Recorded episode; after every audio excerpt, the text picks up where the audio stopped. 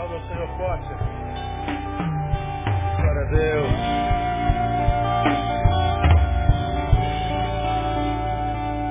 Aleluia. Lembra de orar por esse irmão durante essa semana, pelo menos até quarta-feira. Se aprender o nome dele, esse camarada pode ser o correio de Deus que está trazendo a tua vitória, né não? Bom, nós temos desde fevereiro, é, é, estamos estudando ah, o perfil de uma verdadeira espiritualidade. Estamos aprendendo na palavra o que é espiritualidade.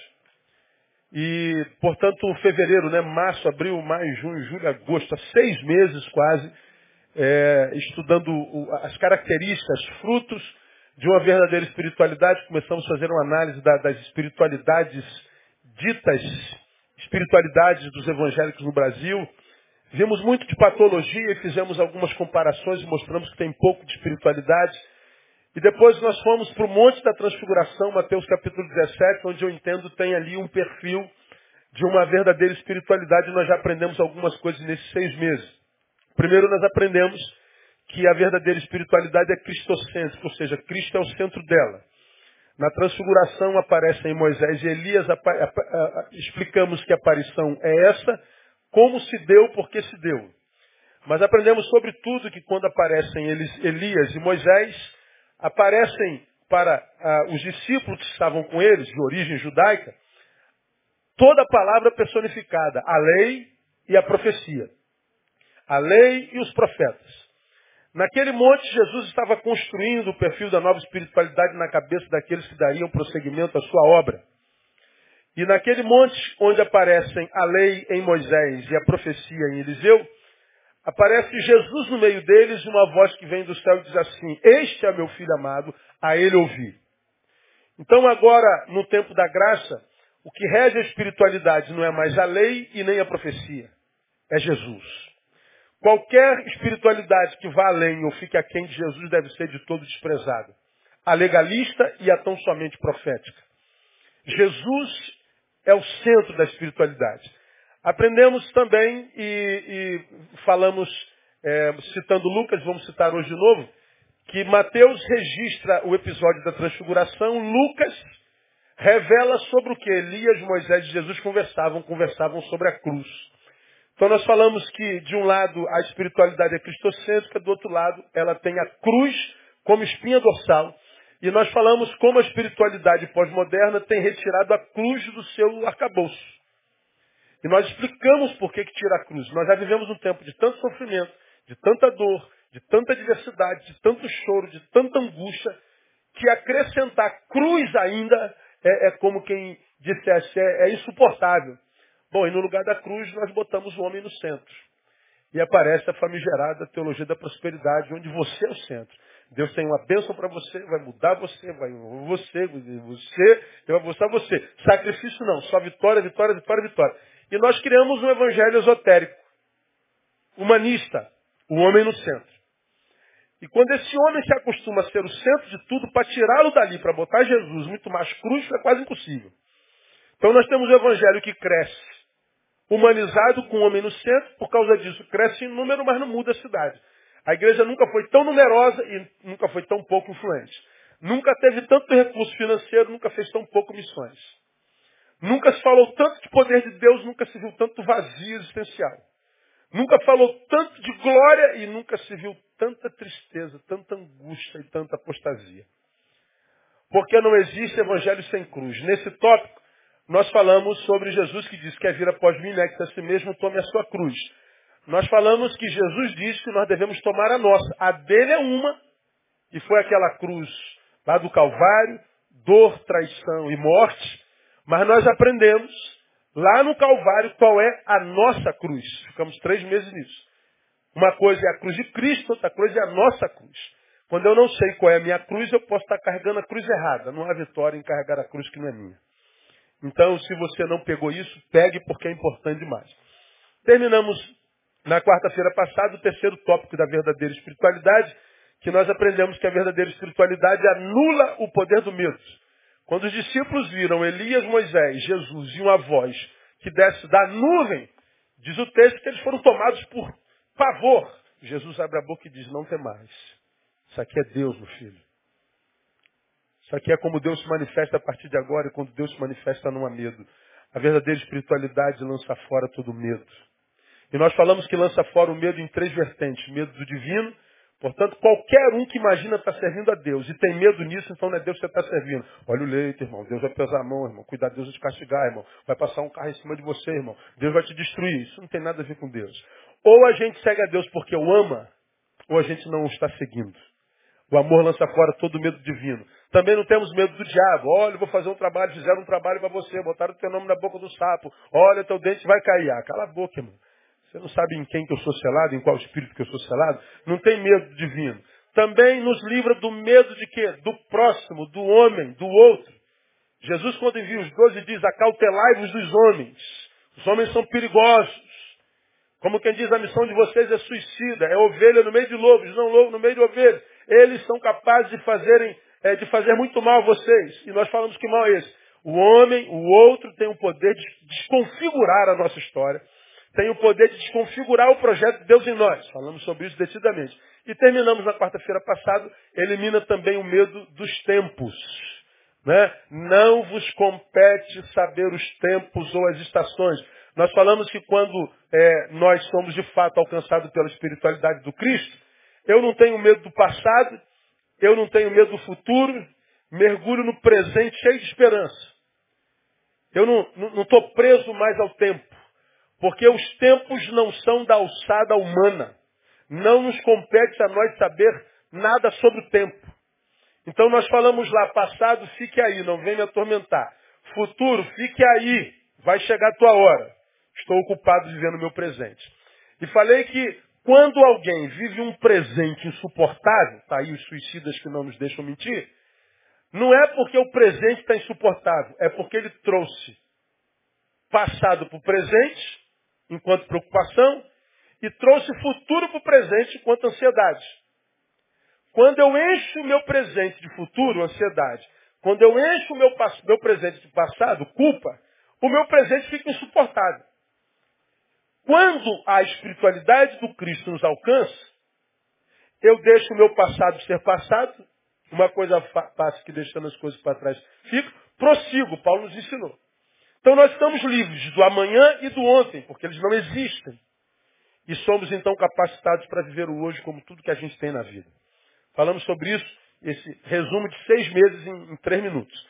Hoje a gente começa uma nova, uma nova etapa no nosso estudo. Ah, vamos a Lucas capítulo 9. Marco, Mateus registra o episódio da transfiguração, de onde nós tiramos o perfil da verdadeira espiritualidade. E nós falamos que Lucas também fala sobre isso, e Lucas escreveu sobre o que Jesus, Elias e Moisés conversavam. Mas também tem uma outra coisa que eu quero compartilhar com os irmãos em Lucas capítulo 9. E quando a transfiguração acontece, aparecem lá a lei e o profeta Elias e o, e o Moisés, bom, Jesus e muito menos discípulos, imagino eu, não tinham noção do que ia acontecer lá, naquele exato momento. Bom, e eles não foram lá para isso. O que, que eles foram fazer lá? É o que Lucas diz aí no capítulo 9, versículo 28. Olha lá. Cerca de oito dias depois de ter proferido essas palavras, tomou Jesus consigo a Pedro, a João e a Tiago e subiu ao monte para quê? Para orar. Enquanto ele orava, mudou-se a aparência do seu rosto, a sua roupa tornou-se branca e resplandecente. Aí acontece o que você já sabe, a transfiguração. Agora, o que que Jesus foi fazer com os três lá no monte? Repita para mim, está escrito aí foram orar. Então, qual é o próximo perfil da verdadeira espiritualidade? A verdadeira espiritualidade não prescinde da oração. Não há espiritualidade verdadeira na qual a oração não passe ou que, é, enquanto ser espiritual, não pratique oração. Não existe a mínima possibilidade de qualquer ser nesse planeta experimentar o Espírito de Deus, a espiritualidade de Deus, de fato, de verdade, vamos relembrar que eu não estou falando de mudança de religião, deixar de ser espírita para ser batista, deixar de ser católico para ser assembleiano, deixar de ser budista para ser metodista. É, isso é, é, é, a realidade de, de 90% dos crentes. Estou falando que pelos frutos os conhecereis. Hoje nós somos conhecidos pela religião que temos. O cristianismo virou só mais uma religião. Mas quando Cristo veio à Terra, ele não veio fundar uma religião. Ele veio adotar um povo. Ele veio ensinar gente a ser gente como gente tem que ser, porque o pecado tirou a humanidade do homem. Então, Cristo veio restaurar a humanidade, como você já aprendeu, a santidade, a espiritualidade é uma, uma coisa que não tem como caminho do, do, do, do ser humano tentando se transformar num ser espiritual, mas um ser espiritual, espiritual tentando voltar a ser humano. Humanidade que foi corrompida pelo pecado. O homem que eu precisava amar como a mim mesmo é o homem que eu mato, que eu uso, que eu, que eu, que eu desprezo, que eu não tomo conhecimento. Então nós fomos gente da forma errada. Jesus vem e diz assim, ó, eu sou o protótipo de humanidade. Vocês precisam ser igual a mim, vocês precisam ter a minha mente. Então Jesus nos ensina como é que um ser humano, humano é. O amor, o serviço, aquilo tudo que a gente já, já aprendeu aqui já somos doutores nisso. Não é? Se praticamos é outra história, não é? Mas que nós aprendemos, nós aprendemos. Então a espiritualidade, o que, que ela faz? Não me transforma num ser é, supra-humano, pelo contrário. Me transforma num ser humano de novo. Agora, esse ser humano que foi alcançado pela espiritualidade e que foi de fato invadido pelo Espírito Santo de Deus de modo a se tornar a catedral dele, a casa dele, não muda só de religião, muda o estilo de vida. Por isso que Jesus diz, pelos frutos os conhecereis.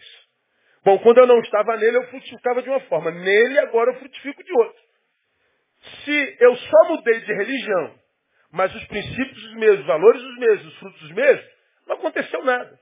Foi só uma mudança geográfica e indumentária. E discursiva.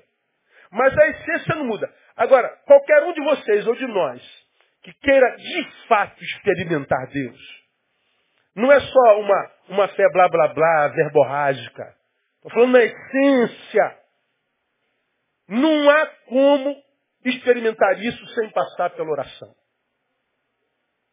Agora, quando a gente fala de oração, a gente é, precisa é, é, rever o que seja isso.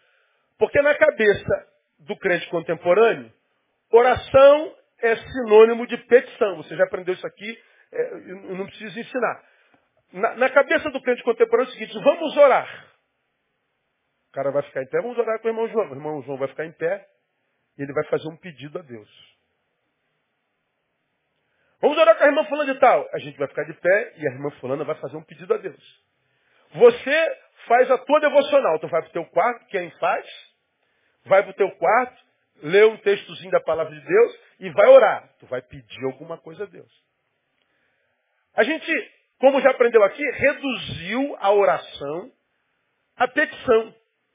Nós tiramos da oração o seu valor intrínseco, nós a reduzimos à petição.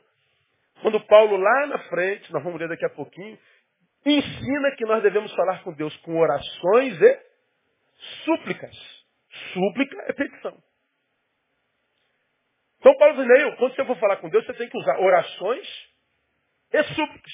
Bom, se súplicas são petições, eu tenho que falar com Deus pedindo, claro, ele disse isso.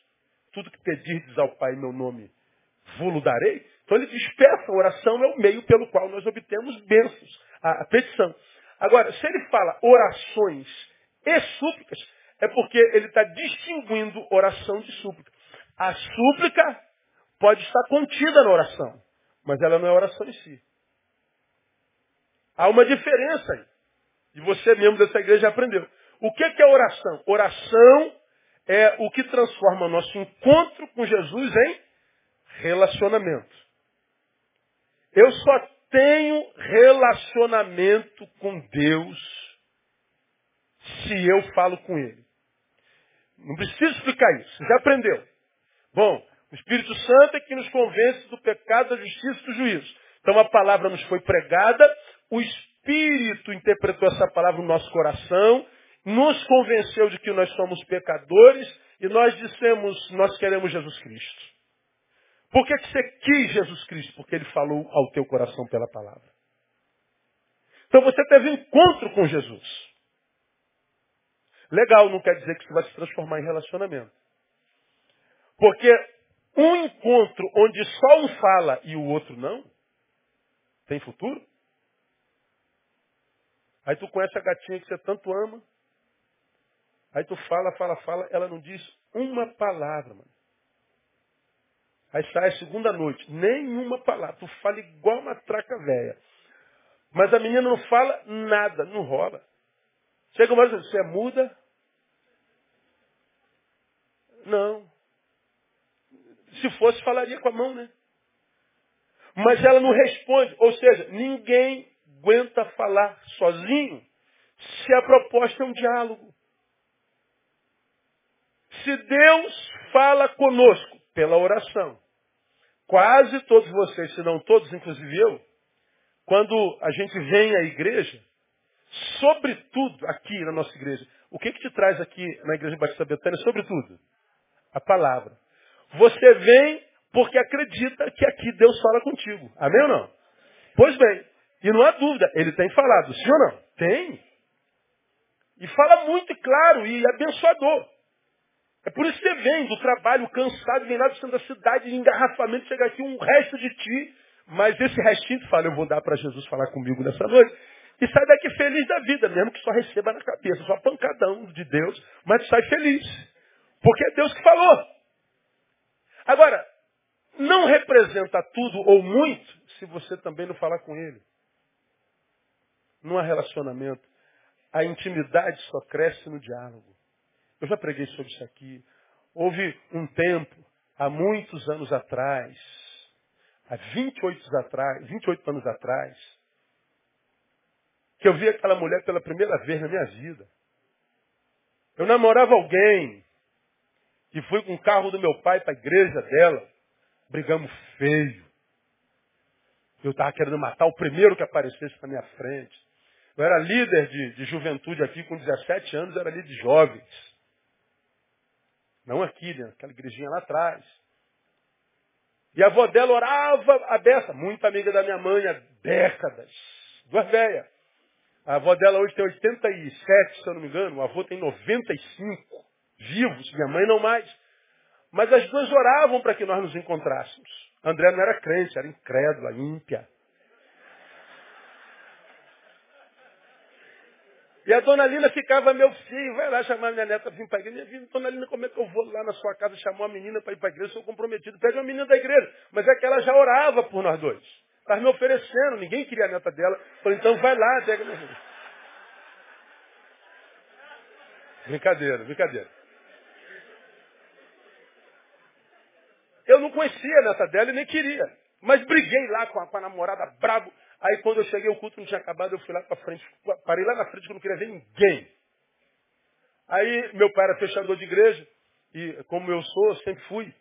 Aí minha mãe vai lá, lá embaixo no carro fala assim, meu filho, a Lina trouxe a neta dela para você conhecer, eu quero conhecer a neta Dilma, não quero ver ninguém, eu quero que a neta dela se dane, eu não quero saber de nada. Não queria ver ninguém. Mas vai lá, meu filho, você é líder da juventude, deixa de ser mal educado, eu sou mal educado, não quero ver ninguém. Mãe, não me enche o saco. E fiquei dentro do carro. É, o bagulho foi doido, irmão, foi assim mesmo. Aí, acaba o culto, minha mãe, minha, meu pai, a avó dela, o avô dela, tudo fechando a igreja, a André vai lá para a porta da igreja, fica encostado no, no muro esperando isso aí. Aí eu olho pelo retrovisor, quem é aquela, meu? Minha mãe fala assim, aquela é a neta da Lina, desci do carro na hora, prazer. Sou o Neil, líder da juventude desta igreja. Aleluia. Glória a Deus. A ganhei para Jesus. Discipulei para Jesus e para mim também. Estamos casados há 26 anos. Agora, eu a conheci numa noite, nós começamos a namorar no dia 7 de fevereiro de 1986. Lembra disso? Lembra. Eu, paraquedista de serviço na, na segunda-feira, que a gente se conheceu no domingo, e eu, ela não saía da cabeça. Aí eu de serviço, peguei o telefone da dona Lina e falei assim, vou dar uma moral para menina, incentivá-la à igreja de novo, bom cristão. Aí liguei para casa dela. Oi, eu Neil, você se lembra de mim? Ela falou, claro que eu me lembro. Ah, claro. Esse claro falou tudo, revelou tudo. E a gente ficou algumas horas no telefone. Primeira, primeira coisa, uma olhada. Uma aproximada. Um boa noite. No outro dia, papo, diálogo, diálogo, diálogo, diálogo, diálogo. A intimidade foi crescendo por causa do diálogo. Namoro, noivado, casamento. Tudo por causa do diálogo. A intimidade só existe no diálogo. Pessoas que não se falam não têm intimidade uma com a outra. Não podem ser amigos. Podem ser pais e filhos, sem serem amigos, sem ter intimidade. Podem ser parentes consanguíneos, conversam, têm relacionamento? Não, são estranhos. O que, que a oração faz? A oração é minha resposta ao que Deus falou comigo. A minha oração transforma meu encontro com Jesus em relacionamento. Então oração é mais do que petição. Se eu sou alguém que só falo com Deus para pedir, eu não posso ser um filho que lhe dá prazer, porque eu sou um filho que só olho para ele e vejo um bolso. Até a criança riu ali. Eu sou um filho que toda vez, como, como você já aprendeu aqui, eu, você com muita boa intenção vai para o teu quarto fazer devoção.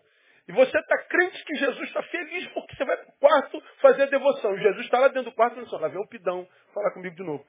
Ah, já vem me pedir. Você abre uma lista de, de, de supermercado, eu quero meio quilo de paz, dois quilos de alegria, três quilos de morte dos inimigos e, e, e tudo mais. Não dá, você não gera alegria no coração de Deus. Porque você só fala com Deus para tirar alguma coisa dele.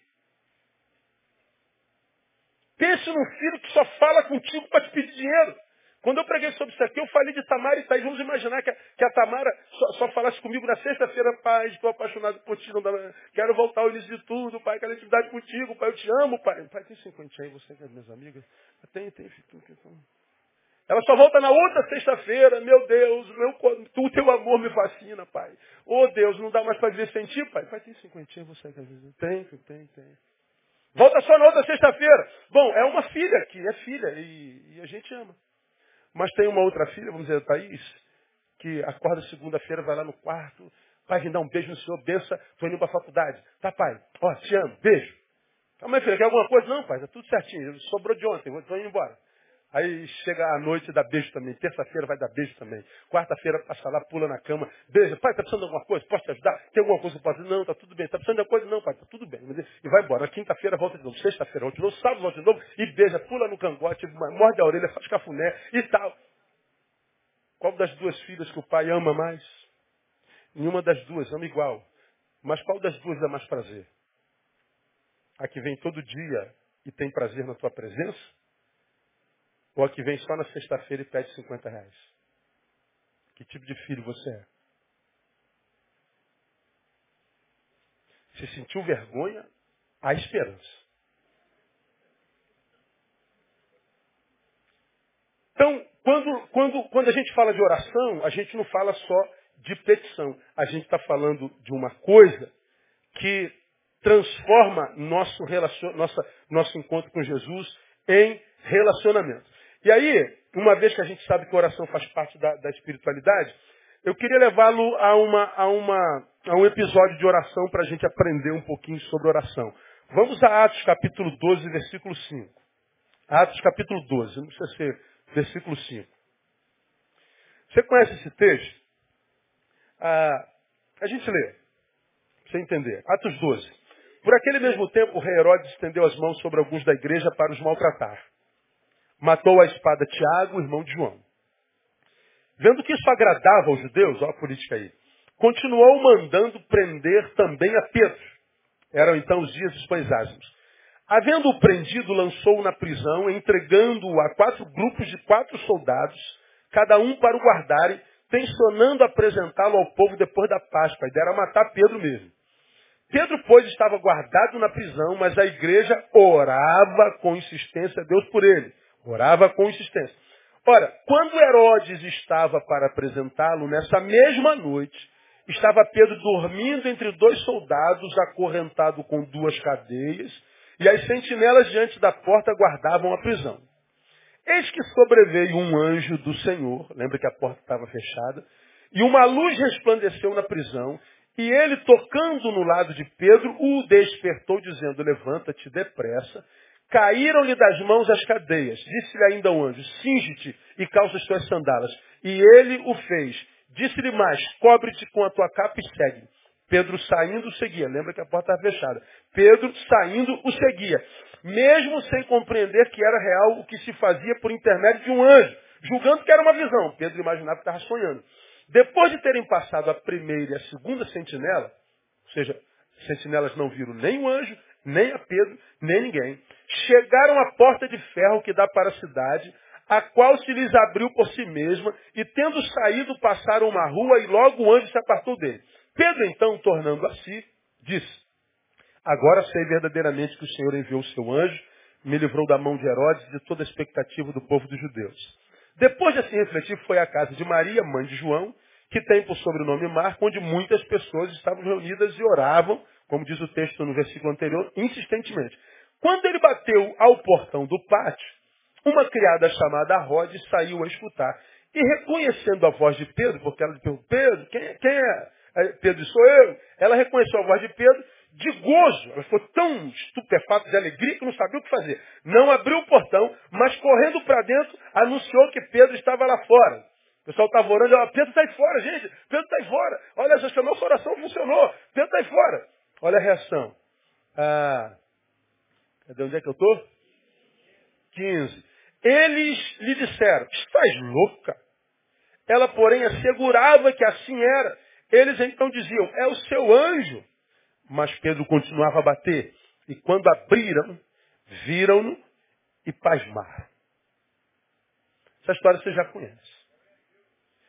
A igreja orava insistentemente pela libertação de Pedro. Pedro é liberto, aparece na porta, a igreja não acredita.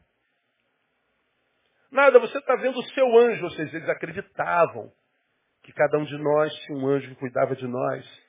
Eles acreditavam que era até possível que o anjo de Pedro vinha consolá-los mas que não poderia ser Pedro porque Pedro estava na prisão. Como quem diz, embora nós orássemos, nós não acreditávamos nessa oração. Bom, se a oração dos discípulos era uma oração que eles faziam sem acreditar, como é que Pedro foi liberto? Bom, eu, eu sugiro a vocês algumas, algumas questões bem, bem, bem, bem rapidinho a, a, a respeito de Pedro. Bom, Pedro tinha uma vida de oração constante. Para a gente ganhar tempo.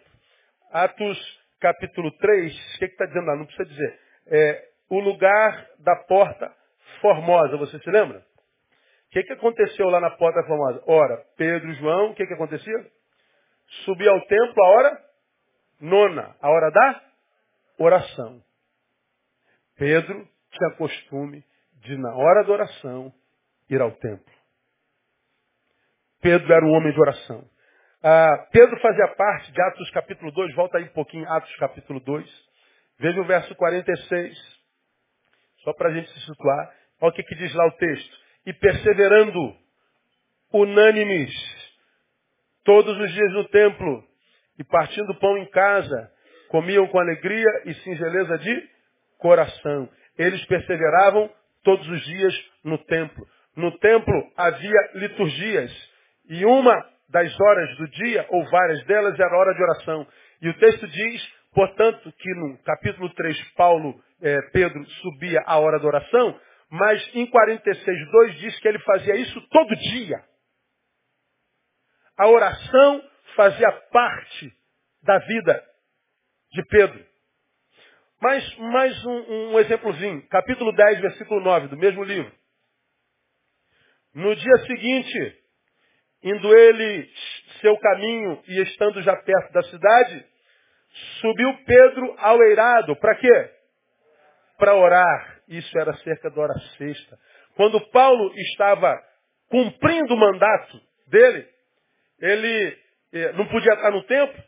Diz que a despeito de não poder estar no templo, durante a sua missão, ele arrumava um tempo para estar a sós para orar. Oração fazia parte da vida de, de, de, de, Pedro. Só mais umzinho para a gente reforçar. Capítulo 11. Estava eu orando na cidade de Jope e em êxtase tive uma visão. Descia um objeto como se fosse um grande lençol, sendo baixado do céu pelas quatro pontas e chegou perto de mim. Ele está falando da oração que ele fazia e desceu aquele lençol com comida de porco, com, com, com, rabada de porco, com tocinho de porco, com, com, com picanha de porco, tudo de porco. E a visão diz, sai de boca, Pedro. Ele eu não posso comer esse negócio. Porque... Mas estava falando de Cornélio, que não era da linhagem dele, que deveria ser alcançado pela mesma graça com a qual ele foi alcançado. Por que, que ele teve essa visão? Ele estava em Jope orando. Pedro tinha vida de oração. Ora, por que, que Pedro foi liberto da cadeia da forma como foi liberto? Por causa da oração dos que estavam orando naquela sala? Talvez. Ou não. Porque me parece que eles oravam como muitas vezes nós oramos, por orar. Desencargo de consciência. Aquela oração que a gente faz quando chega meia-noite do trabalho da faculdade em casa, e a gente deita, ih, esqueci de orar. Ó oh, Deus, em nome de Jesus, abençoe o dia do grande. É, começa a orar hoje e, e, só diz amém amanhã, seis horas da manhã, quando acorda. Aquela oração que a gente faz na hora do almoço, que às vezes nem ora. É porque imagina que pode ter alguém no restaurante olhando para a gente, sabe que a gente é crente, a gente abaixa. Nem ora. A oração era o estilo de vida de Pedro. Porque Pedro tinha esse estilo de vida, ele viveu o que viveu nesse capítulo 12 de Atos dos Apóstolos. O que, que a oração produziu em Pedro?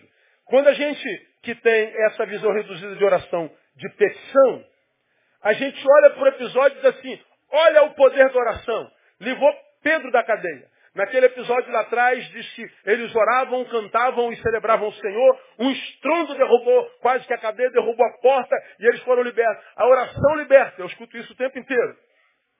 Nem sempre, né? A oração liberta, mas Pedro foi morto violentamente. A oração liberta, mas Paulo foi decapitado. A oração liberta, mas Tiago, irmão de João, foi morto à espada. De que liberdade nós estamos falando? Quando a gente olha para esse texto, com essa visão mercantilista a respeito da oração, que oração só é bom para dar coisas, a gente reduz a oração e retira dela o poder intrínseco e o que ela pode gerar em nós. Deixa eu mostrar para vocês nessas próximas quartas-feiras, três quarta-feiras, o que, que a oração pode gerar em nós e que a gente muitas vezes não percebe e por causa disso não valoriza. Vamos lá, nós estamos voltando para o capítulo 12. Volta para o capítulo 12. É onde aconteceu lá o, o episódio da libertação dele. Pedro estava guardado na prisão e a igreja orava por ele. Não é? O que que a oração gera em nós? Primeiro, produz equilíbrio em nossa interioridade. A oração equilibra a nossa interioridade. Equilibra nosso ser. Pastor, isso está no texto? Tá. Versículo 6. Do capítulo 12. Ah, ora, quando Herodes estava para apresentá-lo, Lembra, olha para cá. Apresentá-lo era para fazer exatamente como fez com Tiago, conforme diz o versículo anterior, o versículo 2. Matá-lo em praça pública porque o povo gostou. A vida de Pedro não valia nada para Herodes. Bom, Pedro tinha visto a morte de Tiago, já sabia dela. E ele fez o mesmo caminho de Tiago, ele sabia que Tiago era ele amanhã. Ele estava preso para ser um espetáculo aos olhos vorazes da população que odiava os cristãos. Vamos voltar para o versículo 6. Quando Herodes estava para apresentá-lo nessa mesma noite, estava Pedro fazendo o quê? Dormindo entre dois soldados. Como? Acorrentado com duas cadeias. E as sentinelas diante da porta guardavam a prisão. Veja, ele tem no passado a realidade de Tiago, morto violentamente ele tem no presente prisão e duas cadeias. Ou seja, ele estava com os braços algemados e com as pernas sobre grilhões. Além da cadeia onde ele estava. Historiadores diziam, ou dizem, que as cadeias daquele tempo ainda eram tomadas por água. Fria. Eram calabouços. Paulo tinha algema, grilhão, ele tinha paredes e grades, água fria, provavelmente sem alimento, porque ele ia ser morto amanhã, a morte era seu futuro, e ainda tinha duas sentinelas. Agora, a despeito dessa diversidade todinha, o que, é que Pedro estava fazendo? Como é que tu consegue dormir um barulho desse, Pedro? Tu vai morrer amanhã, cara. Você não tem conforto, assim. Está com algema, tu está com grilhão, tu está dentro d'água. Você está debaixo de justiça. Você era para ser tomado por medo, você era para estar tá duvidando da bondade de Deus. Você era para estar tá duvidando da fidelidade dos irmãos, não tinha ninguém na porta da caneca clamando pelo teu nome, Pedro. Você era para estar tá perguntando por que se eu fui tão fiel, Deus. Como é que eu vim parar aqui, Deus? Eu sou teu servo, Deus. Pedro, você era para estar reclamando, Pedro. Pedro, você não podia estar dormindo dentro dessa água, Pedro. Você deve estar sentindo dor. Nos punhos e na canela, Pedro. Pedro, como é que você vai, vai dormir, cara? Você devia estar sendo carcomido pela ansiedade, uma úlcera já era para ter sido estourada. Você vai morrer amanhã, cara. Olha como é que o Thiago morreu. Mas como é que Pedro estava? Dormindo. Por que, que Pedro dormia, irmão? Porque a vida de oração dele apaziguava a sua interioridade. Você sabe o que é isso? É a paz de Deus que excede todo entendimento, que guarda mente, razão e coração, emoção em Cristo Jesus nosso Senhor. Isso não é discurso, isso não é conversa fiada, isso é evangelho. Isso não é utopia. Isso não é promessa para alguns superstars do evangelho. Isso não é para ungidão, isso não é para pastor, bispo, apóstolo, agora sumo sacerdote. Isso é para qualquer um de nós que acredita no Evangelho e se entrega a Ele de coração e alma. Isso é para você. Agora, de onde que Pedro tira isso? Da oração dos outros? Não da sua oração, cara. Porque oração tem esse, esse poder de nos fazer remar contra a maré. A maré é de desespero, é de dor, é de morte futura. A maré é contrária. E Pedro está remando contra a maré, dormindo. Como, cara? Pergunto, a gente precisa de um negócio desse para esse tempo que se chama hoje, sim ou não? Meu irmão, o mundo está muito doido, cara. Está todo mundo pirado. Como eu falei na gotinha, todo mundo desesperado, a gente não tem mais sossego em lugar nenhum. A gente não tem esperança, acreditar em quem, confiar em quem. Cara, que loucura que nós estamos vivendo, como eu prego toda, toda, toda semana. A, a, a, Pedro dormia. O seu interior estava equilibrado, estava apaziguado. Do lado de fora, tudo errado. Tudo fora do lugar, tudo. Ele tinha toda razão para se desesperar. Ele tinha toda razão para duvidar do amor de Deus. Ele tinha toda razão para murmurar que, que ele fez? Ele abre mão da razão e vive a insanidade do Evangelho. Isso é, isso mexe comigo, rapaz, você não tem noção. Pedro dormia. Agora, olha que coisa interessante, quando a gente fala de sono, ah, acho que eu já falei sobre isso aqui, eu me lembro de Salmo capítulo 3. Abre a tua Bíblia em Salmo capítulo 3. Você vai lembrar disso também? Salmo capítulo 3 é um texto interessante, onde o salmista fala uma coisa para a qual a gente não atenta muito. A gente não atenta porque a gente lê, mas não medita. Né? Bem-aventurado é aquele que medita, como diz o Salmo 1. Olha o salmista dizendo no, no 3 de Salmos, versículo 5. Olha, olha a declaração que ele faz. Eu me deito e durmo, acordo. Por quê? Olha o que, que o cara está falando. Você sabe por que eu deito, durmo e acordo? Por quê? Porque o Senhor me sustenta. Porque se o Senhor não me sustentar, eu não durmo e se dormir talvez eu não acorde. Ora, que ameaças podem haver no sono que poderia impedir o cara de acordar? Que perigo há durante o sono? Bom, deve haver algum. Deve haver algum, por que, que eu acho que deve haver algum? Veja 91 de Salmo, Salmo 91. Só para a gente lembrar, você já conhece. Isso é um outro estudo, né? Mas é só para você pensar na cama. Cara diz assim, ó, eu me deito e durmo. Irmão, se dormir já é um privilégio. Porque grande parte da população não dorme. E as que dormem, dormem à base de barbitúrico. Então não tem um sono tranquilo. Ah, ele está dizendo, eu me deito e durmo porque ele cuida de mim. Portanto, ele está falando de um Deus com o qual ele tem relacionamento, que zela por ele enquanto ele dorme. E porque Deus zela por ele enquanto ele dorme, ele acorda e acorda bem. E você sabe que o dia é refém da noite. Se eu não durmo bem, como é que fica meu dia? Horrível, a despeito do que aconteça nele. Pode acontecer a melhor coisa do mundo no dia. Dormiu bem? Não, você não vai curtir aquilo com plenitude. Como a, a vida se vive de dia, o que, que Deus fez? Entre dois dias ele pôs uma noite. Por que, que entre dois dias ele pôs uma noite? Para que eu não perca nada do dia que ele bota na nossa vida, na nossa semana. Agora, se entre esses dois dias tem uma noite na qual eu não durmo, ele está dizendo, eu não vou aproveitar nenhum dos dois dias. Porque possivelmente não dormi bem, porque o primeiro dia eu não vivi bem. E porque não dormi bem, porque não aproveitei o primeiro dia, eu não vou aproveitar o segundo. Vida desperdiçada.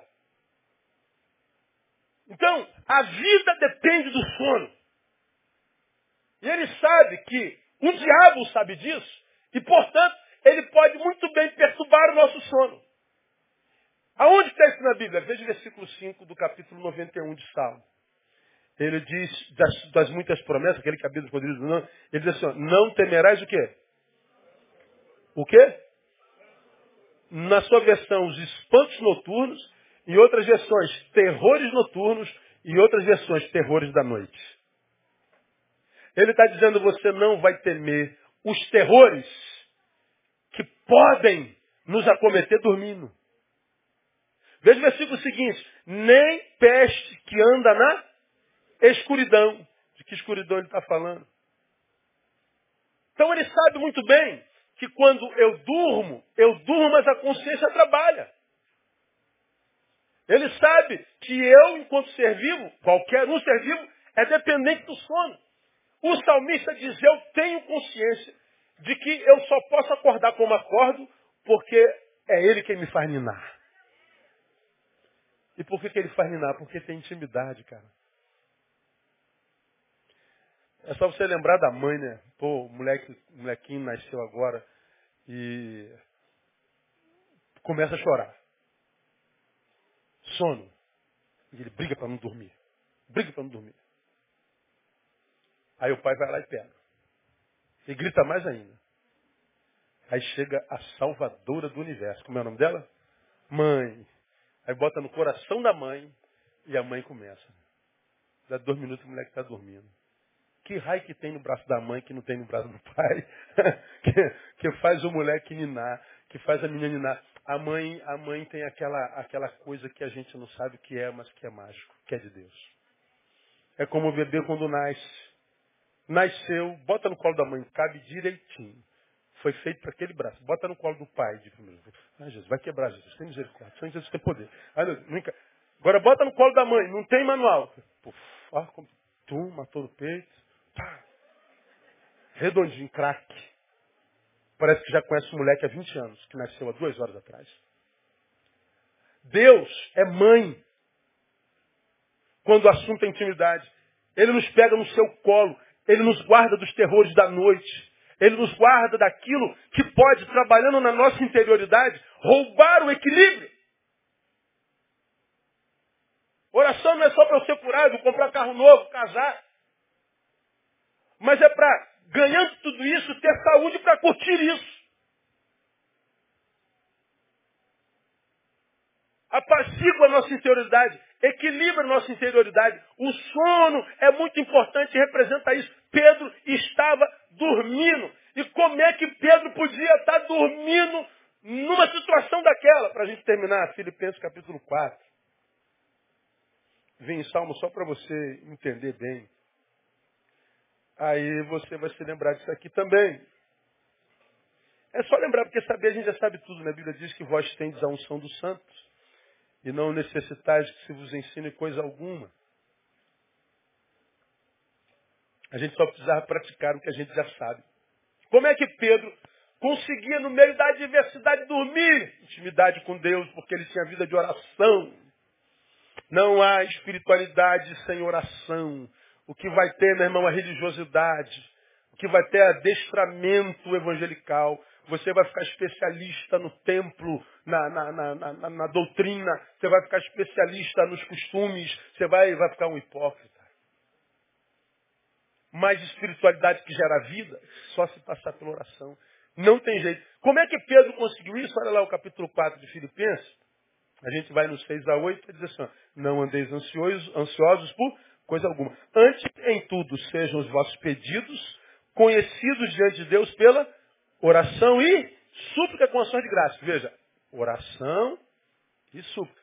Peçam tudo o que vocês quiserem. Mas lembrem de orar sem pedir. Faz um exercício hoje, chega em casa antes de dormir, faz uma oraçãozinha de três minutos sem pedir nada. Eu falo o quê, pastor? Eu não sei.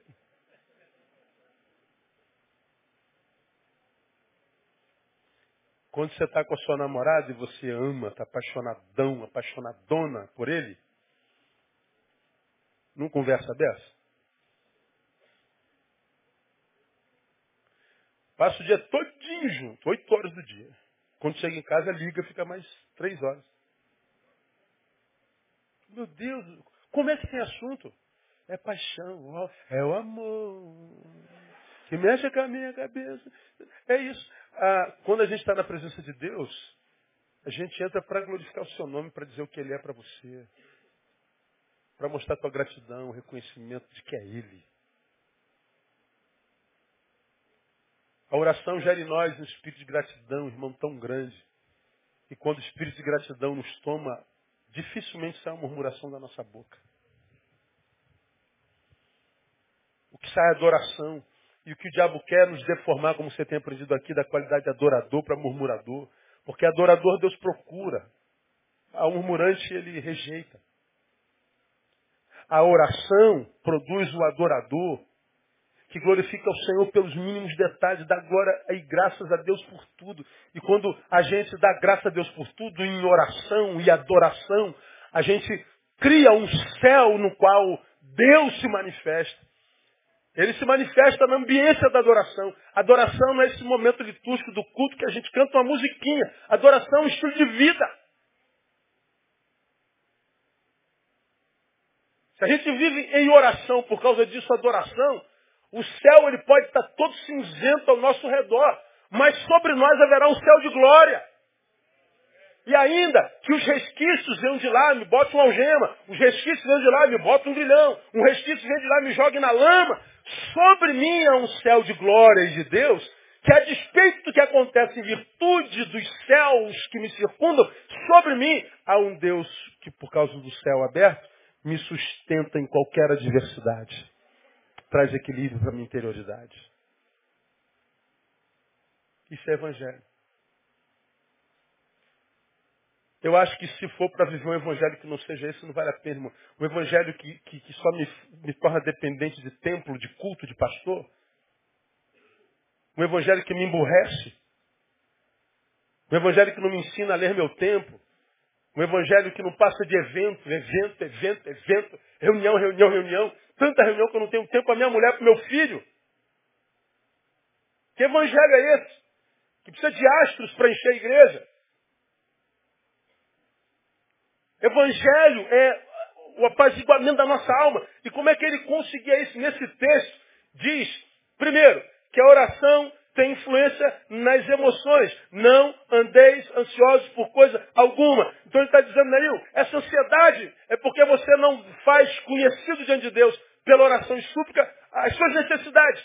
Agora, se eu faço isso, a minha ansiedade arrefece. A oração exerce poder sobre as minhas emoções. É por isso que Pedro, na adversidade, conseguiu dormir. Aqueles lá atrás, que a, a cadeia caiu, eles cantavam. Porque não era hora de dormir. Já que a gente está dormindo, vamos adorar. Acabou a adoração, vamos dormir. Não é lindo isso? Como a gente precisa disso hoje, cara? Viver isso em realidade. Na verdade, então, oração mexe mesmo com as nossas emoções. Mas diz também que as orações têm influência na nossa razão. Porque ele diz que se eu faço tudo diante de Deus, conhecido pela oração e súplica, não só súplica e não só oração.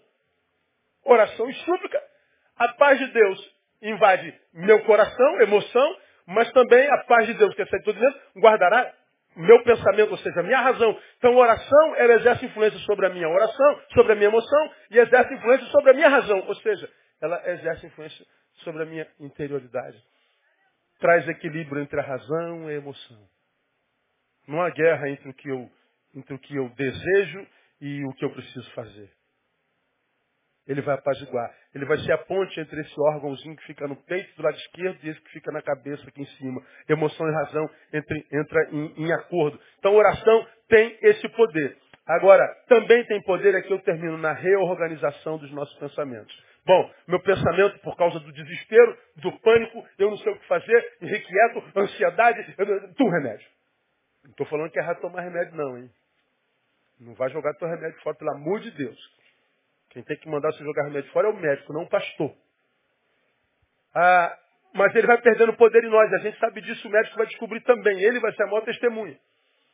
Se o caso é só ansiedade. E a gente vai apaziguando, né? o coração vai sendo apaziguado. Gradativamente, um pouquinho todo dia, mas o dia todo, o tempo todo, ininterruptamente. O, o, nossa interioridade vai se equilibrando gradativamente. Todo dia. Um pouquinho. Disciplina, perseverança, oração, súplica. Oravam insistentemente a Deus, acreditando no que está fazendo. Lembrando que a oração e súplica não é só pedido, não é falar com ele só porque você está de alguma coisa. Você vai ver que vai chegar um tempo que você vai ter tanto dele dentro de você que você não vai ter coragem nem de pedir mais nada. Você vai dizer que você não tem coragem de pedir mais nada para Deus, cara. Aí você vai pedir para os outros. Vai pedir para o teu ministério, vai pedir para. Agora para si só vai sair gratidão. Gratidão. E o que, que a gratidão faz, irmãos? Simples reconhece a bondade do doador. Gratidão revela a Deus que você não esquece quem Ele é e quem você é. A ingratidão faz com que você se esqueça quem Ele é e quem você é.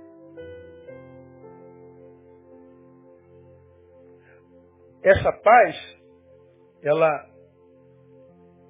invade a minha razão, vai voltando tudo para o lugar.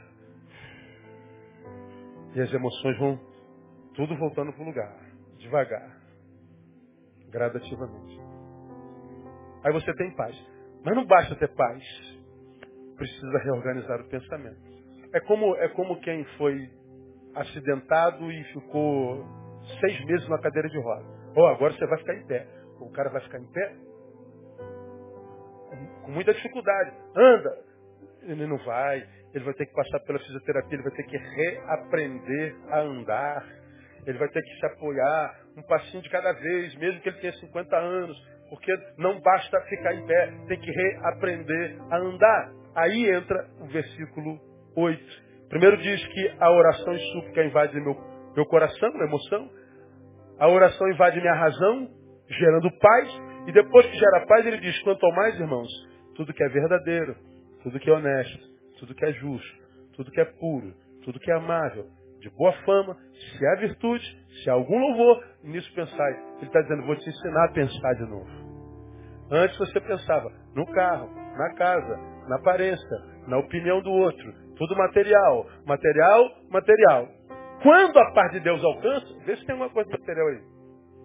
Tudo que é verdadeiro, honesto, justo, puro, amável, boa fama, virtude, louvor. Pensa nisso. Tem nada material. Porque é na interioridade que acontece tudo. Por isso que a teologia da prosperidade é do capeta. Que diz que a bênção de Deus é um carro. É uma casa nova. É um templo. É uma coisa. Como se fosse daquela coisa que você precisasse. Meu irmão, se você está infeliz porque não tem uma televisão, a tua infelicidade não é a ausência da televisão. É que talvez você tenha que passar mais tempo consigo. Como você não se ama, talvez esteja doente, estar consigo mesmo é estar diante da pior companhia que você pode ter. E porque você não quer estar na companhia de si mesmo, você ir para a televisão. Então a bênção de Deus não é te dar uma televisão para que você não passe tempo consigo. É tratar a tua alma para que você se transforme numa pessoa de quem você gosta. E aí a solidão não é mais problema para você. Pelo contrário, você passa até a curti-la. Por quê? Você vai estar mais na sua presença. Vai depender menos do outro. Portanto, você vai dar um pouquinho de sossego mais para tua mulher. Você vai dar um pouquinho mais de sossego para o teu marido, para os teus filhos. Vai deixar de ser controlador. Vai deixar de ser possessivo. Você vai ser mala. Porque você vai ter necessidade de passar tempo consigo mesmo, porque você gosta da sua própria presença. Já imaginou chegar nisso? Que vida que boa deve ser essa? Evangelho. Precisa pagar alguma coisa? Precisa dar oferta? Precisa fazer sacrifício? Nada, está tudo pago, irmão. É só ir lá e buscar. Acabou. Deus nos abençoe. Vamos aplaudir o Senhor.